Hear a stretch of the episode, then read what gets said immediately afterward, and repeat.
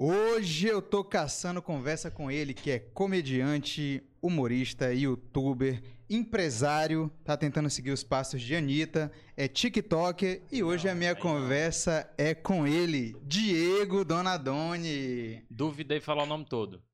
Diego Donadoni, Aparecido, não sei o que, não sei o que, Cavalcante, Cavalcante Lima Peraí. Vieira. Lima Vieira. Vieira. Porra, bicho, que diabo de tanto nome é esse aí, É senhor? porque meu pai ele quis botar uma homenagem pra muita gente. Porque, tipo assim, Diego Donadoni é um nome só. Aí Certo. Donadoni é em homenagem a um jogador de futebol italiano. Só que o nome do cabo é normal. É Donadoni normal, só com um N e um E. Aí Ele botou dois N e um Y. Pra ficar mais... Que pobre. É, eu ia falar pra, pra comunicar Aí- mais como um povo popular. Aí eu, eu fiquei me perguntando, mas tinha tanto jogador, né, pai? Tinha um jogador brasileiro. Aí o Aparecido é por causa da Santa, Nossa Senhora de Aparecida, que ele é devoto. Aí a gente tem que respeitar, né? Mas eu fico me perguntando, tinha tanto santo. Tem o São Pedro, o Santo Antônio, é Aparecido. Sofri muito bullying na escola causa de Tu Aparecido. é louco, pô. muito- Era o Aparecido chegando aí. Eu tenho, eu tenho uns amigos de infância que eles são, são irmãos. Ah, E aí, tipo, o pai resolveu também homenagear os filhos e tal. Aí o primeiro filho ficou um nome foda. Michel Platini. Foda Platini. pra caralho. Michel Platini, eu acho o nome foda. Que aí a galera fala, "Ei, Platini, não sei o quê, vamos jogar bola, Platini, eu acho top. Aí o filho mais novo, o pai quis homenagear um grande artista também, Sidney Magal. Aí ficou tipo, aí ficou merda porra. Michel Platini e Sidney Magal. Então tu ficou. Eu achei que ia ser um Adriano reluzente, um cromado. Dieguinho, você nasceu em Chapadinha. Nasci, cara, em Chapadinha, Maranhão, dia 21 de 12 de 2000. Olha aí, tu tá querendo presente de aniversário, é isso? Tô, Tá chegando já agora em dezembro. chegando. E aí, como é que era o pequeno Diego na, na infância? Era um cara introvertido? Cara, eu era uma criança muito atentada. Eu era muito atentado. Sério, bicho. Deu trabalho pra. Não, não. é, os, tem- os mais velhos têm o dizer de dizer que criança é a imagem do demônio. Minha mãe dizia que eu era. Em 3D. Eu era muito atentado. Caralho, e tu. E é só tu de filho? Tem irmãos? Não, tem mais dois irmãos. E os dois eram capetas também? Não, era uma normal, turma. Nome normal também, nome pequeno. Mas tu é mais velho, tu é mais novo? Camila e Clayton. Clay- Clayton Júnior. O nome já é. Cleiton Júnior é mais velho. É o mais velho. É o mais, mais velho, velho. que Não, eu. Mais velho que eu. Mas minha Uhum. irmã é mais velha que Ah, eu. tu é o caçula. É a escadinha. Meu pai e minha mãe não quis parar, não. Porque minha irmã tem 23, meu irmão tem 22 e eu vou fazer 21. Aí Tu é um bebê, né, cara? Pensava que tu era mais, um pouquinho mais velho. 20, 21 anos. 20 Tu tem 20 anos? Tenho 20 anos. É um bebezinho. É, e sou o, o que saiu das asas do meu pai primeiro. Foi mesmo? Aham. Que isso, Meus meu. dois irmãos, eles ainda estão sendo sustentados e eu não tô. Isso aqui é só uma oportunidade pra tu falar, ó, seus vagabundos, sai da casa Não, mas eu jogo é na cara, sabe por quê?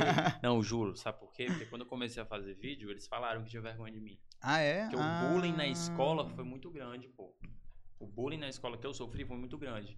É tipo assim, Por quando- causa dos vídeos ou não? por causa dos vídeos. Hum. Não, mas desde criança, como eu era criança muito bestinha, eu era, não, eu era a, a pessoa pra se zoar, entendeu? Então o povo roubava dinheiro de mim, roubava brinquedo de mim, entendeu? Tipo, me Pô. batia mesmo na escola, mas não fiquei com pena não, mano, que hoje eu Não, já piada. chorar aqui, eu, porra, galera. Vamos, Aí, vamos ajudar o menino Diego. Aí quando eu comecei a fazer vídeo, é, começou a me atingir, criaram um grupo pô, no WhatsApp com 100 pessoas, que na época era 100 pessoas, né? Só pra falar mal de mim. O grupo todinho era só pra falar mal de mim. A foto do perfil era me zoando. Eu tinha uma foto com o celular assim, ó. Aham. Botaram uma rola de montagem. Caralho, velho. Cara, Pra mano. que isso? Qual é a necessidade disso, velho? Não tem necessidade, só zoar mesmo. Aí me zoaram, mano. Eu saía, me botavam, saía, me botavam. Aí teve um amigo meu, Ainda te botava no grupo? me botavam, mano. tipo assim, olha aqui o que a gente tá fazendo, e tal. Eu- não, eles me botavam, mano. Eu, tipo, eu bloqueava o ADM, eles botavam outra pessoa com uma ADM, mano. Aí todo mundo da cidade já conhecia, tipo assim, todo mundo novo, né? Porque também é interior, a cidade Hum. pequena, então todo mundo novo ali se conhecia de escola. Aí eu tinha vergonha de ir pra escola, pô. Fingia dor de cabeça pra não ir pra escola.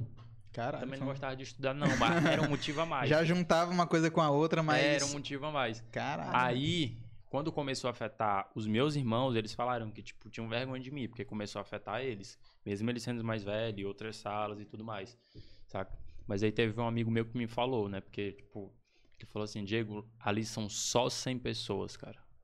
Não Só tem 100. como ficar pior. Não são 100 pessoas, são só 100 pessoas. Não tem como ficar pior, mano. São só 100 pessoas. Não são 100 pessoas. São só 100 pessoas. Uma semana depois o WhatsApp atualizou pra 256 pessoas. aí pronto, mano, aí já era. Calma, são só 256 pessoas. É, cara. Caralho, que merda, velho. Mas com- como foi esse processo assim, de começar a fazer vídeo? Foi inspiração de, do Mr. Whindersson Nunes? Mas não foi porque eu não, não tinha nada pra fazer na época. Eu comecei no Vine, né? Hum, eu eu já assisti o Whindersson, só que o Vine começou a, a ser mais fácil de tu gravar, porque era só vídeo de 6 segundos, né? Aham. Aí eu baixei, meu celular era ruim, eu fiz uns videozinhos, comecei a fazer, eu comecei a pe- pegar gosto de ter alguma coisa pra fazer. Sacou? Tipo, Aham. além de escola que eu não gostava, eu tinha pouco amigo também, tudo mais, aí eu comecei a O fazer bullying vídeo era pesado. pelo- é, Não, o bullying era pesado. Aí eu comecei a fazer pelo Vine. Aí do Vine, quando eu tava com uns 4 mil seguidores lá, eu falei, porra, já tem alguma coisinha, né? Estourado. Tô ali estourado, ninguém, ninguém. Era só troca de divulgação que a gente fazia. Aí eu fui pro YouTube. Aí quando eu fui pro YouTube, eu comecei a fazer meus vídeos escondido, ninguém sabia. Aí teve uma vez que meu irmão achou no computador dele, que eu usava o dele, não tinha Aham. computador. Achou um vídeo meu. Ele começou a me zoar demais. Pô, mostrou pra minha irmã. Falou, Diego Vem ver o que, que o Diego tá fazendo aqui, Vem, ó. vou chamar a casa Essa putaria todinha, aqui, ó. a casa todinha. Porra! ele não Foi. criou esse grupo, não, será? Eu, não, né? talvez, mano. Será que ele não. Eu nunca pensei Galera, nisso. bora- Vou, vou criar um grupo pra Eu não quero que Diego use meu computador, vou criar um grupo aqui pra ver se ele desiste. Cara, é verdade. Agora Pode que eu ser, tô pensativo nisso, mano.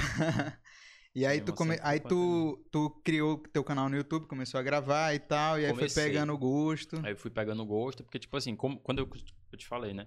Que começou a atingir a minha família, não só eu. Todo mundo, tipo, falava e tudo mais. Minha mãe veio falar comigo. Minha mãe nunca. Quando meus irmãos falaram isso, que tinham vergonha de mim, eles falaram isso na frente da minha mãe, pô. Tipo assim, a gente tem vergonha dele. Caralho. Eu, mano, eu lembro. Eles convocaram uma é, reunião familiar. Galera, é o seguinte, tava- um comunicado. gente tava comendo. Temos vergonha. assistindo Faustão. Tu tem noção do que é falar que tem vergonha assistindo Faustão? Isso é um desrespeito. Não, o cara olha o Faustão na televisão. Faustão tá de boa. De boa. Faustão é de boa. Agora Diego me envergonha. Saca? É. É, não, faz, não faz sentido, velho. Olhando as vídeos cacetadas. Isso aqui eu acho não, engraçado, isso aqui mano. é legal, mas o que Diego tá fazendo, ó, é, não dá Mas pra... aí, minha mãe é uma, é uma pessoa que sempre teve o coração bom e nunca deixou de me apoiar em nada. Mesmo ela não sabendo, entendeu? Não sabendo o que, que eu fazia nem nada. Ela, ela só olhou pra mim assim com a cara de tipo, meu filho, para. Mas ela não ia mandar eu parar. É. Tipo, até hoje eu tenho essa lembrança dela. E ela só veio conversar comigo depois. Ela falou assim, preocupada, né? Cor de mãe. e que viu que eu tava gravando vídeo pra internet. Ela só veio falar assim: Diego, meu filho, só não grava vídeo pelado. não vou fazer isso. Aí tu, mas mãe, por que isso dá tanta É, audiência? Meu pai, mano, porque meu pai, porque tem essas cores de interior, o povo de interior Sim. foi criado assim mais mais antigo, eles têm um pensamento machista. Não tem Uhum. como a gente. Eu até tento lutar com isso dentro de casa. Né? Sim. Meu pai também reconhece isso. Mas eu acho que meu esforço de não ser machista para as pessoas que me seguem tem que ser bem maior do que para o meu pai que só tá ali no, no ambiente familiar. Óbvio que afeta na família, mas a gente conversando e tudo se entende, sabe? Sim. Mas daí eu prefiro é, usar o que eu tenho para não discutir com meu pai e falar para os meus seguidores que são pessoas novas e vão absorver aquilo. Sim, sabe? sim, com certeza. Aí, enfim, meu pai, mano, quando eu via eu gravando que eu comprava peruca, como é que ele Ei. pensava? Ele falou: Eita, meu Deus do céu, esse meu filho quer ser menino. Ele achava isso. Mas não era, não era. Teve algum. Foi a alegria dele eu namorar. Foi mesmo. Foi. Eu fui o único filho dele que assumiu o namoro. Foi mesmo, bicho. Fui. Caralho, Meus como é... irmãos nunca assumiram, não. Nenhum namoro que Só vagabundo. Nada, Só enrolando meu- as Meu meninas. irmão, meu irmão fez foi namorar a menina que eu gostava. Porra, que sacanagem, bicho. Ó, o teu irmão, a gente já suspeita que ele criou o grupo. cara, eu acho que o teu irmão não é uma boa Eu acho- influência é, pra ti, cara. Exatamente. Ainda pegou a menina que tu era afim. Que rolê música, foi esse aí, Ela velho? namorou comigo, me traiu com meu amigo e largou meu amigo pra ficar com meu irmão. Mas foi isso. mano. Caraca, velho. Mas ele sabia que verdade. tu era afim dela? Todo mundo sabia, cor de criança. Todo mundo sabia, mano. Todo mundo. Eu tinha ficado com essa menina já. Tinha ficado com ela, todo mundo sabia. Já Tipo, tava escola pô, toda- vou casar e Nada, tal, é, minha tava vida. planejando isso aí. Cor de criança. Aí meu irmão foi lá e assumiu ela. Não falava com ele dentro de casa. É, igual, bicho. Não, mas hoje isso aí passou. pô. Pessoal, o Diego Cresce, tem uma vida, uma, uma, uma, uma relação familiar bem conturbada, pelo que vocês estão vendo. Nada, totalmente respeitosa. Amo minha família. Ai, Dieguinho, que maravilhoso. E como foi a tua vinda pra São Luís? Foi quando? Cara, foi em 2019, se eu não me engano. Foi recente, né, foi mano? Foi 2019. recente. Foi, porque, tipo assim, eu comecei em 2015 a fazer vídeo. Aí eu comecei no Vine, como eu te falei. Depois Sim. eu fui pro YouTube. Aí eu comecei a fazer um conteúdo no YouTube com a intenção de crescer, porque eu via todo mundo me zoando.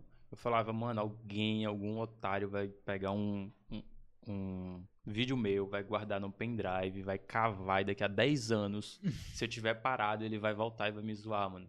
Pro resto da minha vida vai ficar me Tu zoando. pensava isso, falava. Eu alguém- pensava isso. Então, a minha primeira motivação foi de não ser mais zoado. Tipo assim, não, eu vou fazer isso aqui pra eu parar de ser zoado e eu levar minha vida e eu calar a boca de quem me zoou. Então, a minha primeira motivação foi isso. Eu confesso que é uma motivação de um lado bom, mas é de um lado ruim, porque tu tá levando um rancor contigo.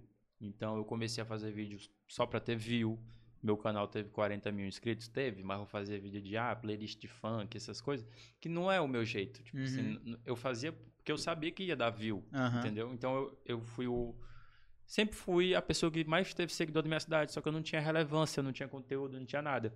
Aí teve um tempo que eu fiquei muito mal disso, porque eu percebi que eu tava fazendo puramente só por conteúdo, por, por visualização, não por conteúdo. Mas mal em relação a quê? Tipo, é, A isso, é justamente a isso. Eu tá crescendo pra um lado que eu não queria. mais mal, tipo, tu quis parar, tu... Eu quis parar, eu parei o canal, parei Ah, o canal. Ele tá crer. lá com 40 mil inscritos, eu não uso mais ele não. Aí depois eu criei outro, que já tá com 20 e poucos mil, também parei depois, porque eu, eu, eu foquei mais no Insta. Mas depois que eu dei a parada nesse canal de 40 mil, aí eu fui pro Instagram. Comecei a fazer uns videozinhos curtos lá. Nessa ida pro Instagram, eu comecei a estudar stand-up, Uhum. que foi a primeira oportunidade que eu tive com o Genésio.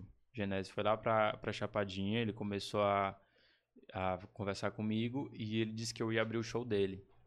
Nunca tinha feito isso na minha vida. Nunca, eu já tinha assistido, mas nunca tinha tipo, É, ia te perguntar. mas- sentado assim pra, mano, como é que faz stand-up? Nunca tinha feito isso na minha vida, cara.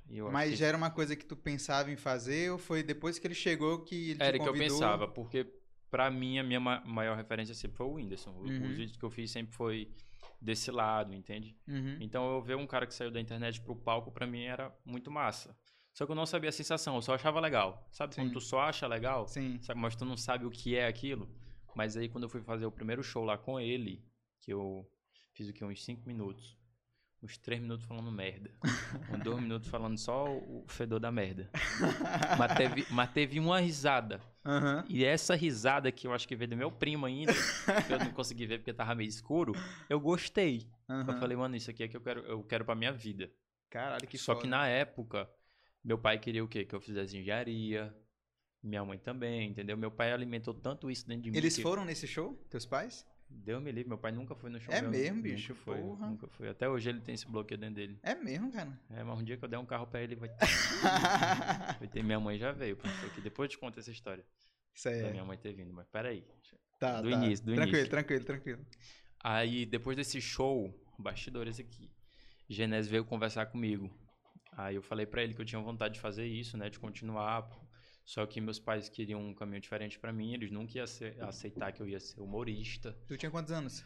Eu tinha 17. 17, né? Tinha 17. Que eles nunca iam aceitar que eu ia ser humorista e tudo mais. E ele falou, cara, tu não pode seguir o sonho do teu pai, tu tem que seguir o teu, mano. Vai atrás. É. Só que, mano, isso é uma coisa óbvia. Só que quando vem de uma pessoa que tu admira, tu fala, caraca, mano, eu tenho que fazer isso, sabe? Eu tô ligado. Aí eu, eu realmente comecei a, tipo, me impor mais pros meus pais que eu queria isso pra minha vida. Daí quando foi que eu me formei do terceiro ano, né? Que era pra começar a faculdade, vim aqui pra São Luís pra fazer a prova do Selma, paguei, passei. Desculpa, Selma. Mas é assim, mas é assim tu, tipo, se matricula, pagou, é facinho, tu vai e passa. Aí eu passei pra engenharia, né? Uhul. Ê, Uhul. felicidade do pai. É, felicidade do pai. Só que aí eu falei pra ele, o Miguel do malandro. Falei assim, pai, eu vou estudar mais um pouquinho, eu quero passar mais um ano aqui em Chapadinha pra poder estudar e passar na federal. aí ele, boa, meu filho. que isso, porra. Que meu, é isso? meu filho é de uma maturidade. É um QI absurdo. Aí eu fiz, que dois meses de Descomplica. Pô, nunca mais. Eu comecei a convencer ele, porque ne- nesse meio termo eu já tava fazendo vídeo pro Instagram. Aí eu já tava tentando fazer algumas publicidades lá, tipo, bem do interior mesmo, entendeu? Tipo, eu era o único que fazia em forma de vídeo, publicidade. Sim. Então eu já ganhava alguma coisa. Tipo, 100 reais, 200 reais, entendeu? Eu já ia assim, tipo, bem de pouquinho. Sim. Que para mim era muito. Já fui enganado. Pra mim é muito. Já fui... desculpa, cara. Desculpa, cara. Porra. Eu já fui enganado de, tipo, o cara me chamar pra divulgar uma festa, dizer que ia me dar 100 conto, eu felizão, o cara não dá, sabe? É, Meu pai ficar puto com ele. Porque, assim, meus, meus pais, desde que eu tinha, sei lá, uns 10 anos, eles já tiveram uma condição boa para manter a gente, entendeu? Só que eu nunca fui de querer me encostar nisso. Então, nunca desde que eu comecei a trabalhar, eu nunca fui de precisar tanto assim deles, não. Mas enfim, cara. Aí eu enrolei meu pai, falei para ele que eu queria fazer publicidade porque era uma coisa que eu gostava e publicidade iria me ajudar na minha carreira. Mas o que, que ele pensou? Ele quer ser publicitário. Porque para quem é ali do interior, a parada é você fazer faculdade. Você tem é. que fazer faculdade, você tem que ter um curso. Se tu faz um curso, tu vai seguir aquilo ali do curso. Exatamente. Entendeu? Se tu faz um Sebrae, tu tem que fazer para ser mecânico, tu quer ser mecânico, quer ser pedreiro, faz para pedreiro, é entendeu? Isso aí. Tem que ser desse jeito, para família assim tradicional. Aí eu fui enrolando ele, enrolando, enrolando. Comecei a faculdade, depois, isso depois do outro ano, né? Passei um ano sem fazer nada, só fazendo meus vídeos. Quando eu fui para a faculdade, eu comecei a fazer vídeos sobre faculdade porque como eu já estudava humor, já passei um tempo estudando humor, já fiz uns cursos e tudo mais. Nesse, nesse meio tempo, tu chegou a te apresentar de novo no stand-up ou não? Ainda tava Cara, só... Cara, eu, fiz, eu fiz um show numa escola, fiz um show numa escola, fiz... Eu acho que, se eu não me engano, umas duas aberturas de show aqui em São Luís também pra Genésio. Eu acho que eu fiz. Quando eu vim pra cá, eu comecei a fazer no sketch. Uhum. Sketch comedy, lá no shopping da ilha. Comecei a fazer lá só com uns 5 minutinhos sempre e tudo mais.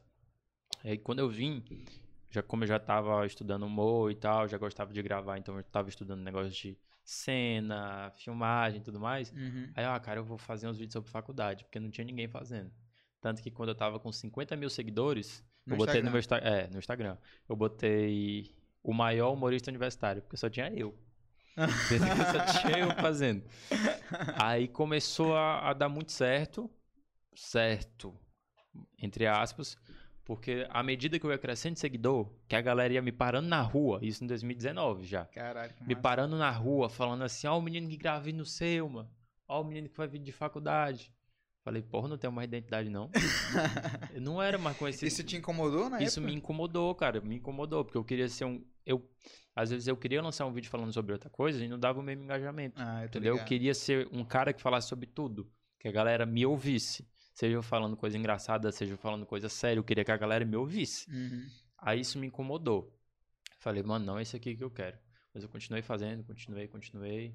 Porque tava um... dando certo, né? Porque tava, tava dando certo e eu não tinha outro caminho. Aí depois foi que veio 2020.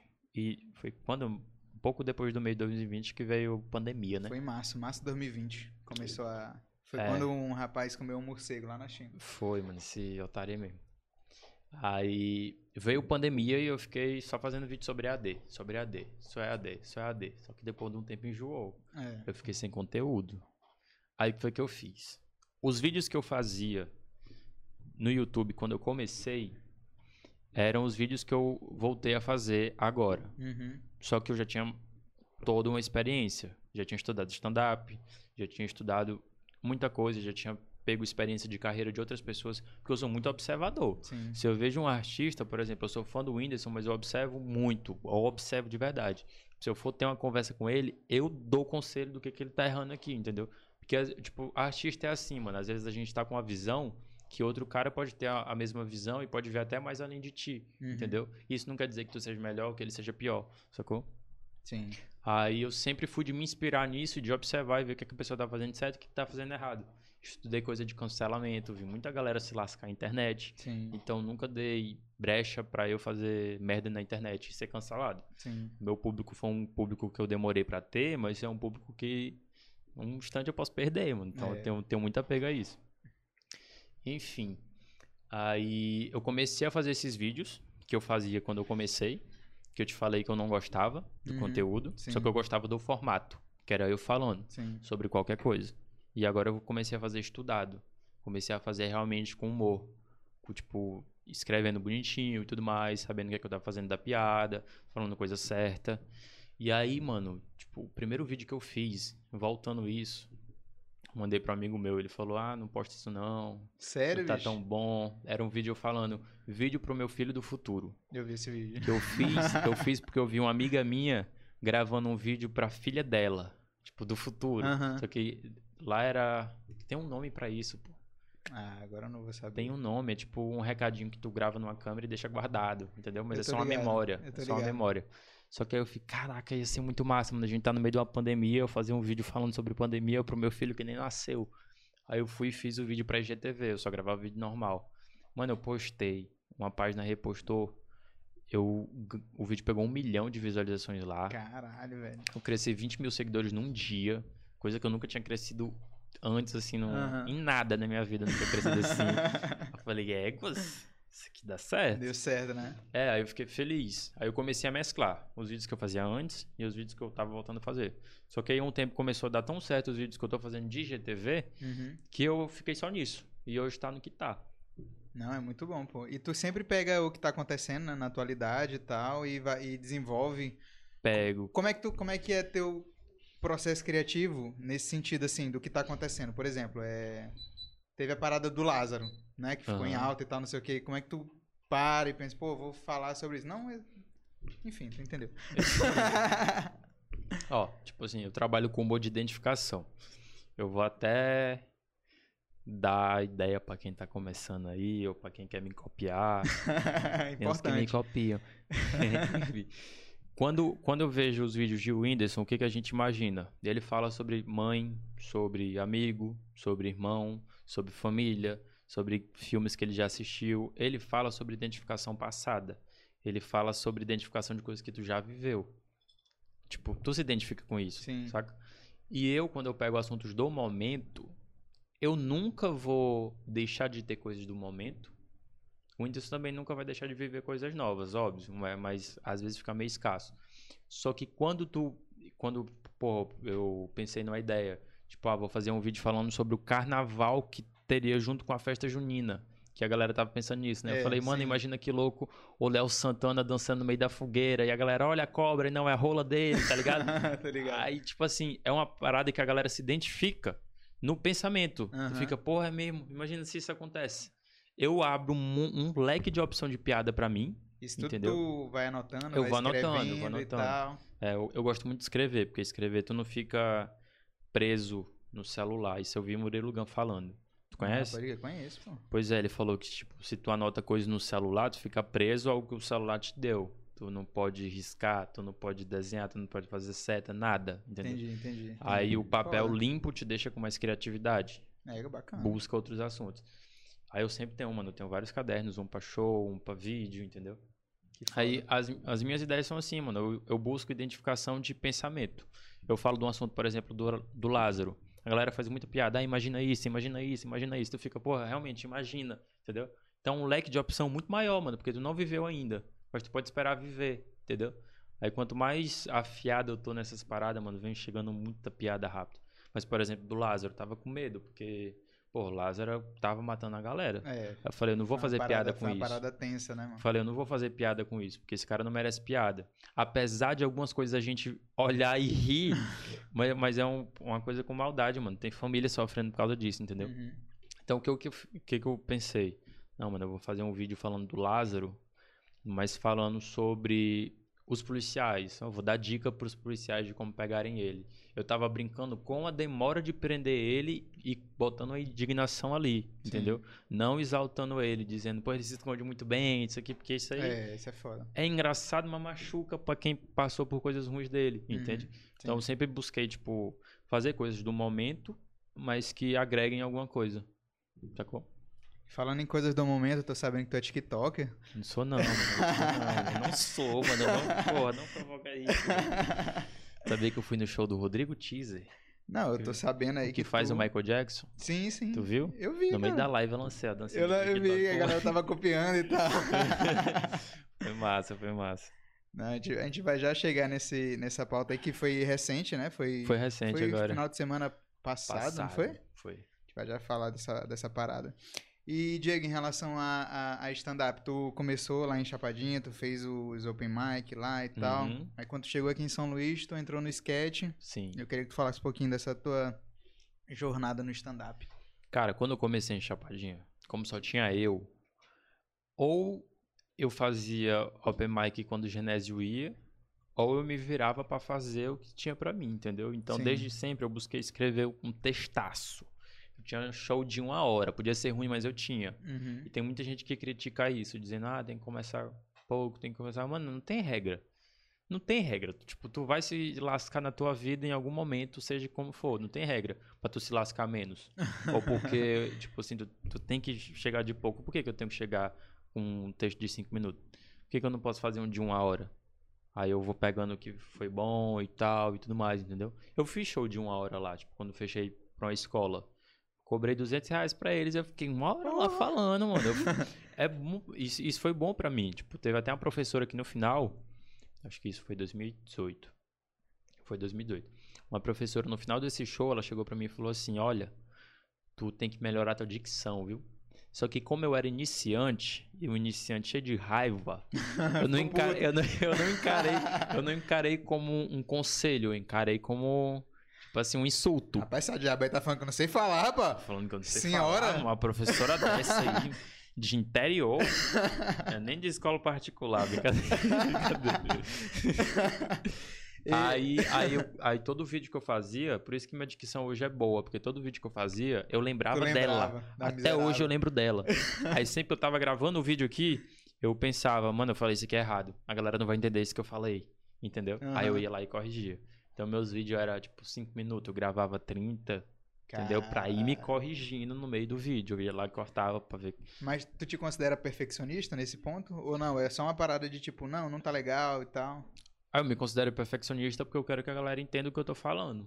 Sim. Entendeu? Eu quero passar um- uma parada massa. E quando tu fez esse, esse show na, na escola e tal, tu, tu já tinha, tipo assim. é, foi a primeira vez que tu fez uma hora de show? Foi.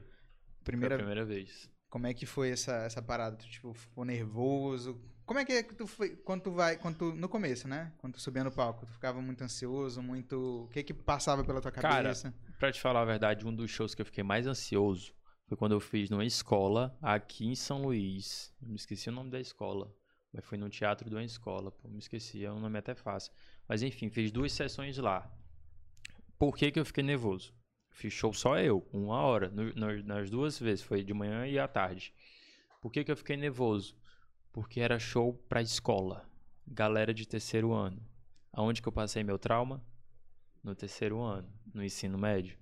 Então, eu me vi, eu não sabia que eu tinha trauma disso. Mas quando, tipo, depois que eu tinha feito o show com um bocado de gente, mano, tipo, eu já tinha feito o show no Arthur Azevedo, eu tinha voltado de fazer três shows no Arthur Azevedo na semana seguida, assim, abrindo o show dos caras. Aham. Tipo, muito massa. Aí eu fui fazer esse show, mano, eu fiquei nervosão, eu fiquei... Foi a primeira vez que eu me vi com ansiedade na minha vida, Caralho, foi esse dia. Porque eu me lembrei, assim, eu falei, cara, é só adolescente ali. Veio uma, uma carga É, emocional. eu falei, é tipo, só ado- adolescente ali, eles vão querer atrapalhar o show, eles vão querer ficar gritando no meio do show e tal. Aí no meio do. Quando anunciaram meu nome lá, eles não sabiam, né? A galera não sabia. Por isso que eu tava mais tenso ainda. Porque se fosse um show meu, a galera vai porque gosta de mim. Ou Sim. seja, não tenho essa segurança de, pô, a galera não vai gostar de mim. Não, a galera foi porque quer me ver, Sim. entendeu?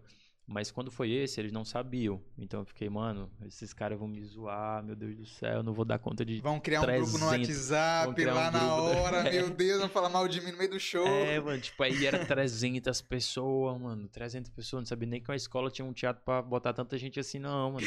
Não sei o que foi que eles deram. Se deram ponto na média dos meninos, não sei, mano. Aí eu sei que eu entrei no show, na hora que anunciaram meu nome, a galera começou a gritar, tipo, feliz. Caralho. Porque era eu. Aí que eu fiquei mais de boa, entendeu? Aí o show foi muito massa. Caraca, que bom, mano. E. E aí tu, tu me conta um pouquinho desses shows que tu fez aqui em São Luís, depois de janeiro. Ah, no sketch, no sketch. Ah, no sketch eu me lasquei demais. Pra quem não sabe, Sketch Comedy é um projeto que tem aqui em São Luís de pessoas que querem começar na comédia ou comediantes que querem testar seus textos novos. E aí, na época, era lá na, na- no Shopping da Ilha, né? Shopping Que tu ia e tal. Uhum. E aí, me conta aí como é que foi essa parada. Cara, a gente tinha uma certa. Uma certa coisa de tipo, ah, tipo, dizer quem foi o melhor da noite e tudo mais. Só que toda noite eu nunca. Nunca fui de querer copiar a piada de ninguém. Nunca. Nem meme de internet eu gosto de pegar quando eu vejo. Sim. Os meninos sabem que estão comigo aí. Pô, quando eu tô lá em casa, que eu tô procurando um vídeo pra fazer, uma ideia, tipo, ah, olha, esse aqui é engraçado, fala isso. Eu falo, não falo. Uma pessoa já fez, já postaram. Mesmo que seja um anônimo. Não vou pegar uma piada que tá na internet. Sim. Eu quero fazer coisas minhas. Entendeu? Então, quando eu ia pro sketch, eu via a galera pegando piada de internet. Eu via a galera fazendo piada clichê. Poderia, a galera poderia rir assim, lá? Sim. Porque eles já estavam com o, gatilho pronto. Sabe? Tipo, já, já sabiam que funcionava. Aham. Só que eu sempre ia com texto novo, mano. Todo, todo semana que eu ia, eu botava cinco minutos novos. Novos. no- Sabe o que é pra um, um comediante iniciante fazer texto novo sempre? Mano, era muito ruim. Era ruim, só que desses ruins saiu meus textos bons, sabe? Sim. Tipo, a galera gostava de uns e tal. Aí assim que eu fui, tipo, me lascando, mas aprendendo a, a lidar com, com as coisas que eu penso. Tipo assim, que eu realmente me firmei, mano, eu não vou copiar ninguém. É assim, vai ser ruim às vezes? Vai ser ruim às vezes, mas vou fazer do meu, meu jeito sempre. Lá no sketch, cara, é porque assim, é, eu já vi muita gente falando assim, ah, hoje eu fui mal no sketch. E fica triste, entendeu? Tipo assim, porra, fui malzão hoje Eu no ficava. sketch e tal. Eu ficava. Mano, mas assim, é porque é, lá é um, é um ambiente pra tu testar tuas piadas. E a galera, Aham. teoricamente, a galera deveria ter essa mentalidade de que tu tá lá pra se lascar mesmo, entendeu? Por exemplo, eu já fui lá e testei piada, que tipo assim, fiz a piada. Aí quando eu saí de lá, aí eu perguntei, né, pro, pro, pros amigos e tal, pra galera, até, pra, até, até a minha namorada, ela no dia, ela, ela falou, João, essa tua piada, faltou isso, isso, isso. A namorada dá conselho, vê, Porra, porque bicho, tá ela ruim. é foda, ela é foda. É porque tá ruim, viu? Aí ela falou, não, só ajusta isso. Aí eu, ah, realmente, eu percebi que faltou isso. Aí eu, no outro dia, eu fiz um show em, num bar e tal, e aí ajustei a piada, e foi muito bom, entendeu? Então eu acho que o sketch, ele serve pra isso, pra, só pra te moldar. É, Não sim, é uma sim. competição, entendeu? Como eu já, ó, Exatamente. por exemplo, eu já vi gente falando assim, eu já vi gente falando assim, gente falando não, gente fazendo, testando piada no show, valendo, valendo tua, tua apresentação e tal, Aham. testando, e no sketch fazendo os de segurança. É, e não tem como fazer Aí eu isso. fico, bicho, não tem, não, isso tá errado, pô, tá errado, tem- é o contrário. Tem que testar no sketch, porque o sketch é, é esse ambiente, é pra testar e se, Mas já, e se teve show, lascar. mas já teve show que eu fiz todo testado, todo sem testar. Mas assim, é, é, é um risco que tu corre que tu vai E as corrigindo. pessoas não gostavam. Que tu Tipo, vai. os, que os tu vai- humoristas, os humoristas daqui não gostavam de eu estar fazendo isso. Entendeu? Eu tô ligado. Porque eles ficam assim, ah, ele tá sujando o nome da comédia, tá levando muita gente, e depois vão dizer que a gente é ruim. Eu falei, não, mano, eu tô aprendendo. Tô botando minha cara a tapa, entendeu? Mas assim, eu, eu- é, é só isso que eu tenho pra falar em relação ao sketch, entendeu? De, de entender que ali é um ambiente pra testar, pra tu justamente Sim. fazer, entender onde tu pode melhorar e chegar num show valendo, tu poder ter a oportunidade de, de, de ser melhor, entendeu? Uhum. Porque eu acho que é, é complicado também, porque aqui na- em São Luís, eu não sei se tu concorda, mas aqui em São Luís a gente tem uma cena de comédia que ainda não tá estabelecida. Entendeu? Não tá estabelecida. Então, pode acontecer de tu chegar, digamos, tu venda um show, e aí o cara olha, aí tu não testou tuas piadas, e aí o cara vai falar, pô, foi um show ruim, a comédia daqui não presta. Sim, Entendeu? sim. Mas isso aí eu acho também muita coragem da tua parte de chegar e falar, pô, eu vou me, eu vou me dispor a fazer um show sem testar, porque eu acho que realmente tá bom, porque eu acho que um show não, não é 100% não testado. Deve ter falado pra alguém, Sim, com Né? certeza. mostrou pros teus amigos, mostrou pros teus familiares, e aí, o que, que vocês acham? Pô, bacana. Ó, por exemplo, só pra, pra uma curiosidade. A primeira vez que eu fiz um, um stand-up foi pelo grupo, né? Pelo meu grupo Vai Desculpando Qualquer Coisa. Eu tava tão nervoso porque qual era o meu medo? Meu medo era ser um show muito ruim e eu me decepcionar a ponto de não querer fazer mais. Aham. Esse era meu medo, da primeira vez ser muito ruim.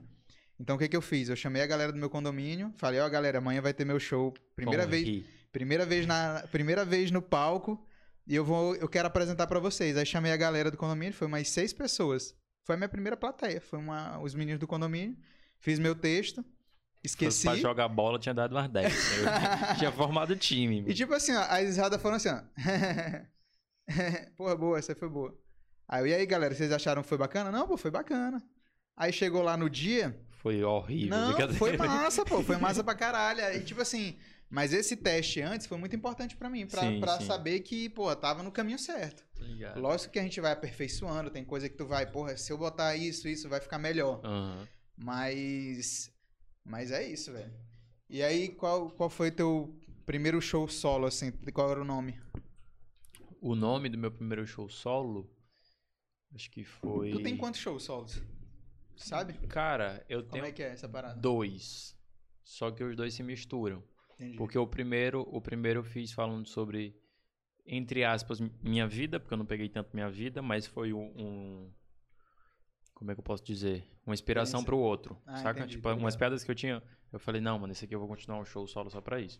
Aí eu fiz um show que era Longe de Casa, que era inspirado no Homem-Aranha, né?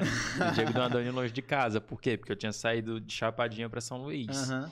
Aí eu fiz esse show lá em Chapadinha, fiz em São Luís também e tal. Aí eu contava como era, tipo, tá morando fora e tal, essas coisas de viajar e tal, de mãe querer mandar comida. E, mano, muita coisa, eu brincava sobre muita coisa. Só que eu também falava em parte da minha vida. Aí eu escrevi um show novo depois, que foi o Procurando a Graça, que é Uhum. sobre bullying, Uhum, entendeu? Que aí eu falo realmente da minha vida, só falo o texto todinho sobre bullying, no final eu dou uma uma tipo assim, um conselho pra galera sobre tudo aquilo, porque tipo assim, eu não uso mais o bullying hoje pra galera ficar com pena de mim. Eu já cheguei no sketch a falar piada de bullying, a galera não ri. Se Fica emocionar, triste. a galera fica, Fica triste. galera Caralho, que merda. triste, pô. Eu falei, porra, não era isso que eu queria.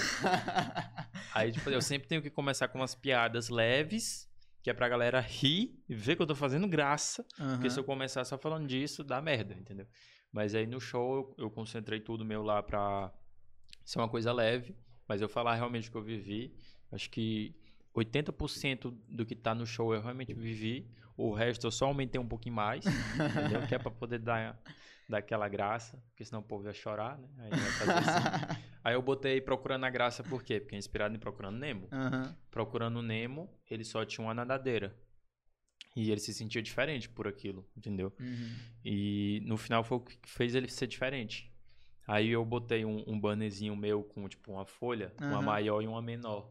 Entendeu? Sim. Isso aí, só isso aí eu era formado em publicidade no seu. Não sei porque eles não me deram diploma. Aí eu botei um roteirozinho menor como se fosse o meu ruim e o maior como se fosse o meu bom, entendeu? Aham.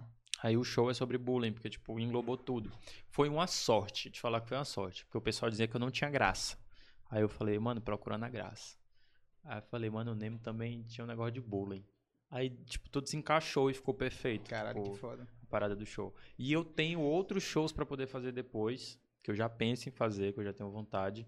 Só que eu não vou dar spoiler, porque senão o povo vai roubar minhas ideias. É uma ideia muito boa, é uma ideia muito boa. Quando eu terminar aqui, tu me conta. Eu conto. pra eu roubar. Tô brincando. Tô brincando, mano. Já. Tu tem alguma, alguma experiência, algum trauma, assim, de um show muito ruim? Tipo assim, esse show, meu Deus do céu, eu quero desistir da comédia agora. Já aconteceu isso Cara, contigo? Eu acho que eu nunca vacilei tanto assim, não. não, acho que eu nunca vacilei tanto, não. Deixa eu me lembrar. Onde que tu é, costumava te apresentar? Tipo assim, aqui em São Luís, já te apresentou em teatro, em- já te apresentou em bar? Porque show Em bar é bar? difícil pra caralho. Eu me apresentei em Baixo Chapadinha.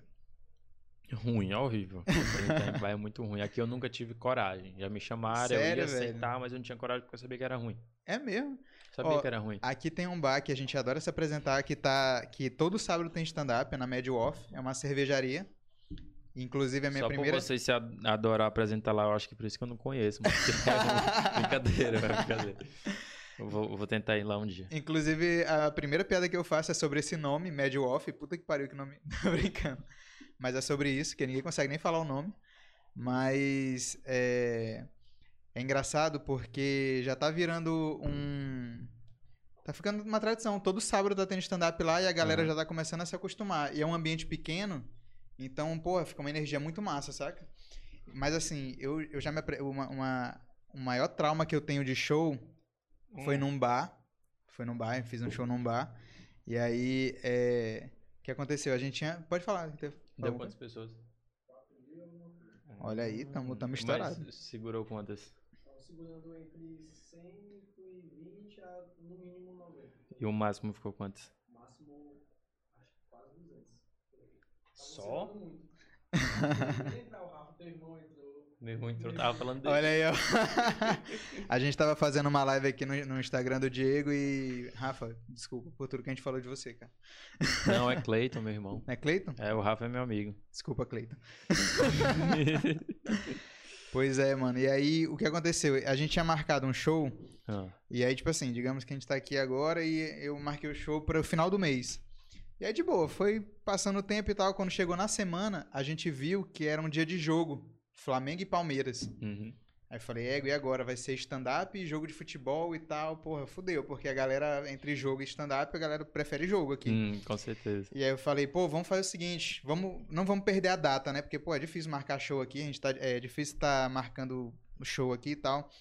Aí Eu falei, não vamos perder essa data não, vamos, vamos fazer o seguinte, o jogo é cedo, é 7 horas da noite. Então a galera vai assistir o jogo e depois tem stand-up. Vamos fazer um evento aqui, futebol e comédia. Vai dar certo. Aí a gente fez isso, fomos pra lá. vai dar certo. Fomos pra lá. O Flamengo ganhou. Foi bom porque a galera tava lá torcendo pro Flamengo. Então a gente falou, pô, o show vai ser incrível. Só que quando acabou o jogo do Flamengo, começou o jogo do Corinthians. ah, E a gente fez o show e do lado tinha um telão do Corinthians. Então eu fui o primeiro a me apresentar. Eu cheguei e tal, comecei a contar as piadas. E a galera tava assistindo assim, ó, tipo, assistindo e. É, agora eu. Aham. Aí já perdeu aqui, ó. Ah, que eu não entendi que ele. É, ó o jogo aqui, porra, na trave, ó. Aí eu olhava aqui de novo assim, aí tal. Ih, rapaz, isso aí foi falta, só. Aí eu fiquei, eu fiquei lá na frente falando sozinho, bicho. caraca, mano. Foi um negócio assim, desesperador. Eu fiquei tipo, caralho, ninguém tá vendo aqui. E se eu ficasse calado assim, ó. Ninguém é... Ê, bando de miséria, vocês estão prestando atenção? A galera, "Hã? não, é porque. Porra, Gil é foda aí, Gil pegou amarela ali, Gil. Se sentiu um Tá professor, né, mano? Foi foda. Quando todo mundo tá conversando, o professor querendo dar aula, ninguém presta Ninguém atenção. nem aí, pô. Mas assim, depois a galera. Porque ali foi. Foi foda porque foi futebol e comédia, saca? Aham. Mas assim, foi- Isso essa é foi a minha. traumatizante, Essa foi a minha experiência traumática. Aí hoje em dia eu sempre dou uma olhada. Vamos ver o jogo do Flamengo antes, né? De marcar os jogos, de marcar os shows. É importante. Vamos ver quem é que tá jogando hoje. Pô, tu nunca passou por uma experiência assim que te marcou de, de show, alguém de, sei lá, uma loucura? Como assim? Cara, teve um momento que eu vou falar isso aqui agora, em primeira vez na rede nacional. É isso que a gente gosta! Tá, eu não vou citar nomes.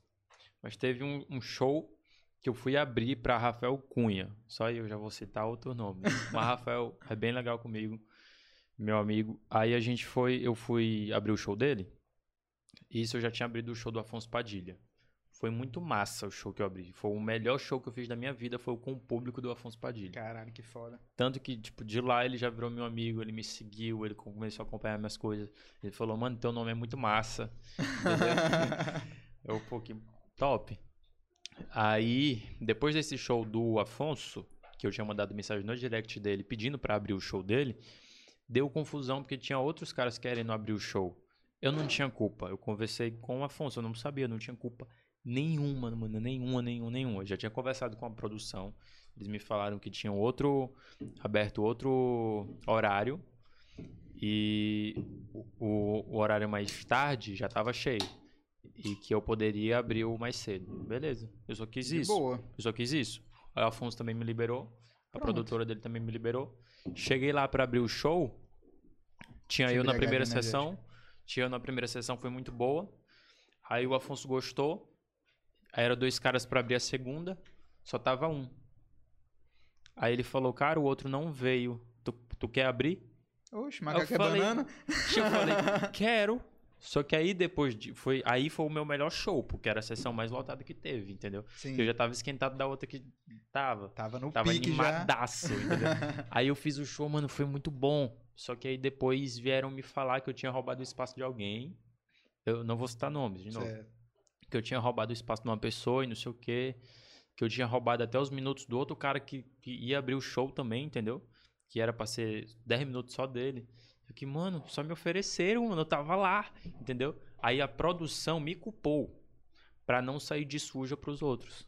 Aí nisso eu perdi amigo. Eita, Porque não, não confiaram em mim, simplesmente só confiaram na produção, porque a produção é maior, entendeu?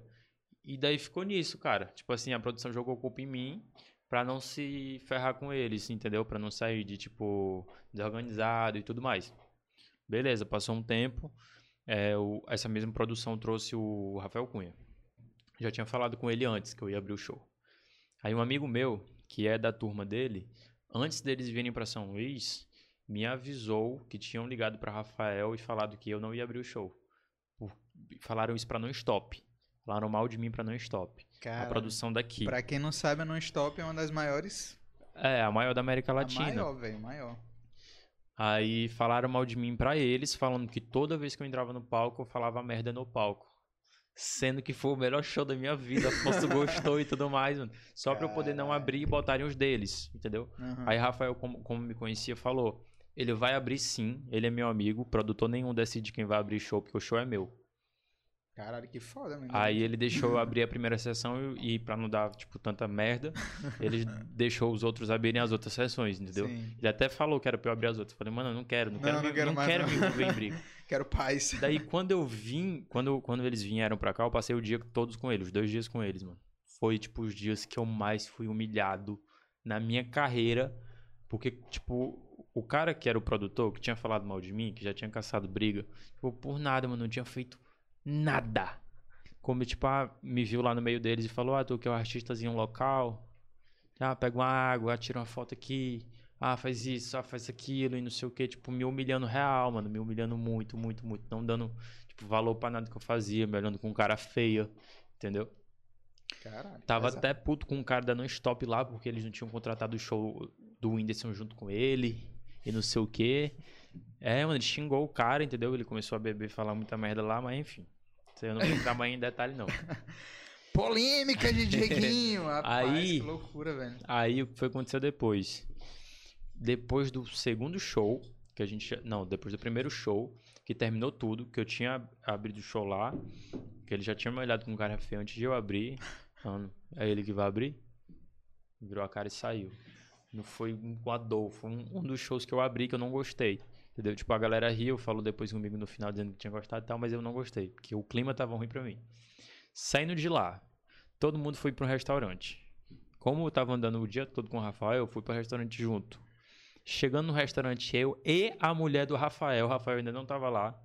Como era o, a- o produtor que tinha pago o, o restaurante e tudo mais, mano, me convidaram pra ir. Eu tava com a mulher do Caba, que ele contratou. Saí do carro, desci. Uma mesa cheia de lugar. Ele olhou pra mim e falou: Ei, aqui é só pra eles, viu? E eles Caralho. sentaram e eu fiquei isolado.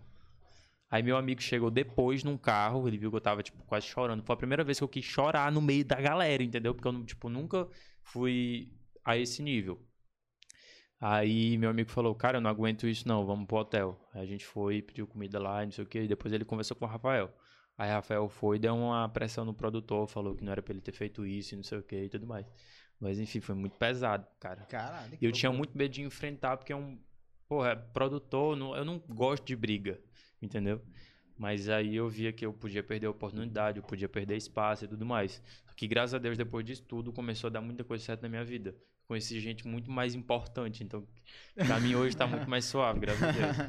Que maravilha, mas ainda bem que as coisas estão dando certo. Amém. E quem, quem foram.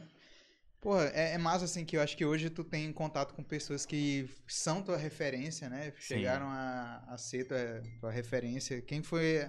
Quais foram os artistas assim que tu mais gostou de conhecer e que mais te agregou, assim, tipo, caralho, esses caras são foda e tal. Cara, de artista, deixa eu- Afonso, muito gente boa, cara.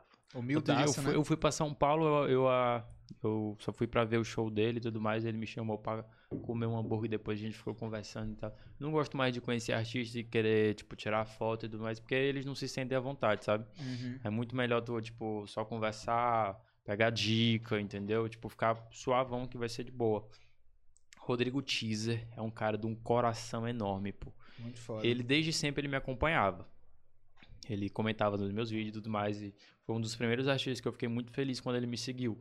Porque, porra, pra um cara fazer o Michael Jackson, lotar, ser o maior público do Rock in Rio, teus artistas vivos, original, o cara vem numa versão Xiaomi ali do, do Michael Jackson e lota mais do que o que a galera toda, pô, no Rock in. Rio. Aham. Eu falei, mano, esse cara é foda, ele é um é artista. foda, tipo assim, aí eu fiquei, porra, perto dele, eu ia me sentir estranho. Tipo assim, ele, normal, ia conversar. Ele, como Michael, eu falei, eita, sai daqui, entendeu?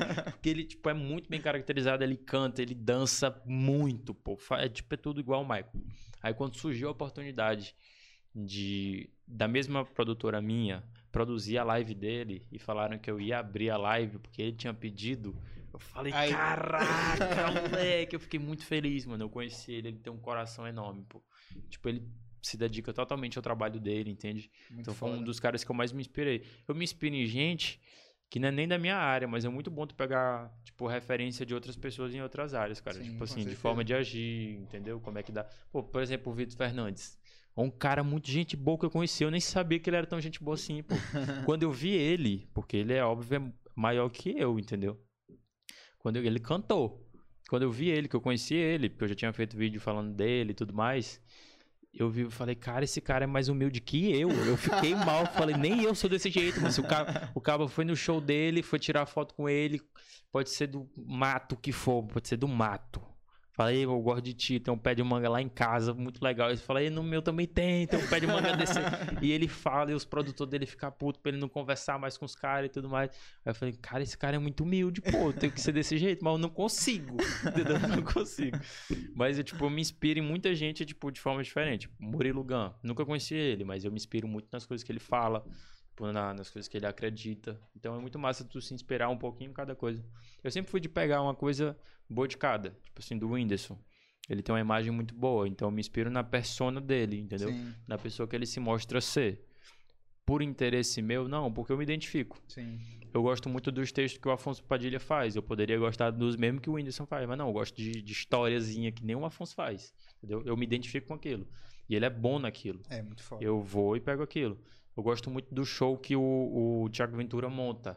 Ele monta um show com cena Com e tudo mais. E tal, é. E bota a música no meio do show e faz uma coisa muito top. O meu show é montado daquele jeito. Porque eu me identifico com aquele show. Eu gostei Sim. daquela parte dele. E ele é muito bom naquilo. Então, tipo, eu vou pegando as coisas boas de cada um e vou montando pra mim, entendeu? Sim. Aí no fim tu tá tipo assim. Sabe quando tu jogava Playstation? Que tu ia montar teu jogador? Aham. Não tinha um mentor? Tu Aham. ia pegando uma coisa boa de cada um? Pois é, mano, desse jeito. No fim tu tá o pica. Falou aí a questão do teu show e tal, do- da forma que tu monta, não sei o quê. É, qual foi o show que tu fez no teatro e tal? Não teve um, um, Eu uma fiz um, estrutura? Fiz. Fiz Quantos no- shows, quantos shows tu já fez nessa, no- nessa estrutura e tal? Foi só um?